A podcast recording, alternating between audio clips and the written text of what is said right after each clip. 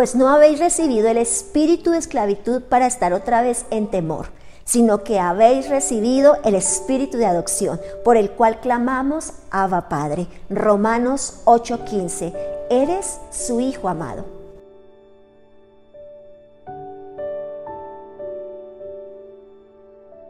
Una de las mayores crisis que se viven en los últimos tiempos es en relación a la paternidad.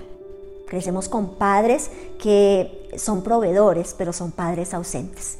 Muchos crecen sin padre. Algunos tenemos el, la bendición, la oportunidad de tener un padre que en medio de toda situación, debilidad o defectos, eh, humanamente está presente en relación a una provisión.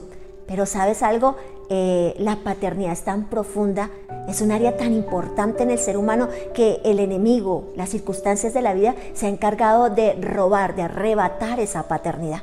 Se celebra fuertemente el Día de la Madre, pero en cierta manera el Día del Padre tiene como un segundo lugar, incluso se pasa desapercibido. No se tiene la misma fuerza, no se tiene la misma eh, eh, interés o deseo, porque la verdad es que muchos a través de diferentes situaciones, momentos de la vida o circunstancias, sin juzgar ni condenar a nadie, han abandonado ese privilegio de ser padres, ese privilegio de la paternidad. Muchos han sido muy responsables y comprometidos, pero el afán de este mundo, los principios de responsabilidad, de compromiso, los compromisos financieros hacen que muchos como padres se vuelvan padres eh, proveedores. Proveedores en todo menos de tiempo o de afecto. Muchos crecimos con padres responsables y comprometidos, pero padres que se les dificultaba un abrazo, una caricia, un te amo. Esa fue tal vez la crianza que tuvimos y crecimos con ciertas carencias en relación a la paternidad. Y hoy hay muchos que carecen de ese amor paternal. Pero sabes, por eso es que debemos aferrarnos cada día más a la palabra, porque el Señor tiene la capacidad para sanar esa área tan importante, para restaurar la paternidad de Dios en nuestro corazón. La idea que, que tienes de Dios Padre es la idea que has recibido de tu Padre terrenal. Tal vez muchas veces no puedes ver a ese Padre Celestial de la forma correcta, de la manera correcta, porque la idea que tienes de papá es distorsionada. En mi caso crecí con un padre proveedor, pero con un padre que no fue formado a través del, del, afecto, del cariño, de las palabras, de los abrazos, de los besos, y con una carencia enorme.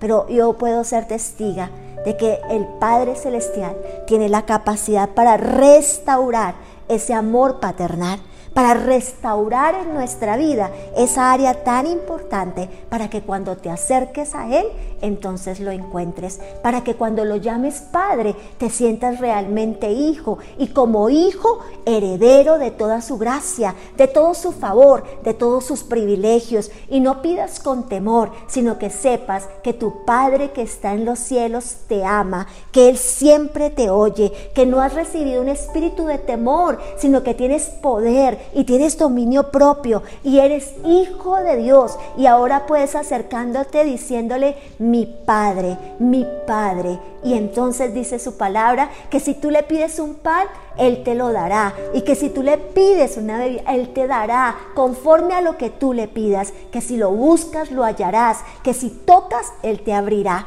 Caminaremos libres del temor, caminaremos libres de los vacíos emocionales, porque Dios Padre Celestial tiene la capacidad para, restaurar ese área tan importante en nuestra vida. Yo quiero que usted con todo su corazón hoy hable a Dios de su relación con su papá, de la forma en la que usted fue criado por ese padre. Si tal vez tuvo un padre ausente, entonces hay que sanar, hay que restaurar. Dios tiene la capacidad. Si tal vez tienes un padre que abandonó por diferentes motivos, es el momento para perdonar. Si tal vez tuviste un padre proveedor, pero tal vez un padre ausente emocionalmente, es el momento de ser sano. ¿Sabes por qué? Porque eso dictaminará tu relación ahora con el Padre Celestial. Él tiene todos los beneficios y todas las bendiciones y oportunidades. No naciste para ser esclavo, sino para ser libre. No naciste para vivir en, eh, en una situación o condición de menosprecio. Naciste para tomar ese espíritu de poder, de autoridad que el Señor te ha dado como su hijo. Eres hijo de Dios, eres hijo de Dios, creado para grandes cosas. Toma ese privilegio, acércate hoy a tu Padre y créele que Él puede darte buenas dádivas, las mejores cosas de la vida que puede dar un Padre. Dice su palabra, ¿o oh, qué Padre? Aquí en la tierra su, hijo le pide un pan y entonces le va a dar un escorpión. No, cierto que no. Su palabra es clara. Y si este Padre que está aquí en la tierra, que es terrenal, sabe dar cosas buenas, ¿cuánto más tu Padre celestial sabrá darte lo mejor de lo mejor? Reflexiónalo, piénsalo. Tal vez te estás perdiendo de los mejores privilegios de tu Padre Celestial por causa de la visión, el entendimiento o lo que recibiste a través de un Padre terrenal. Oremos juntos.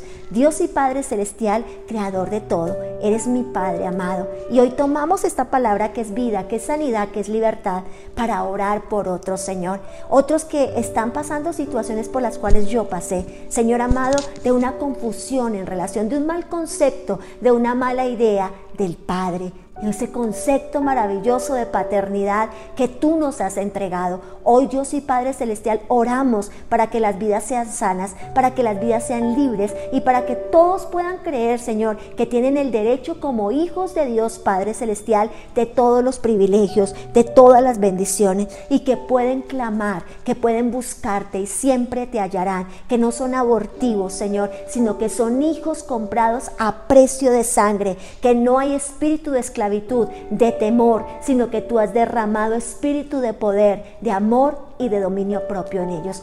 Hoy en Cristo Jesús oramos por esa sanidad, creyendo que tomamos el lugar y la posición de honra que tú nos has entregado como hijos. Amén y amén. Feliz y bendecido día.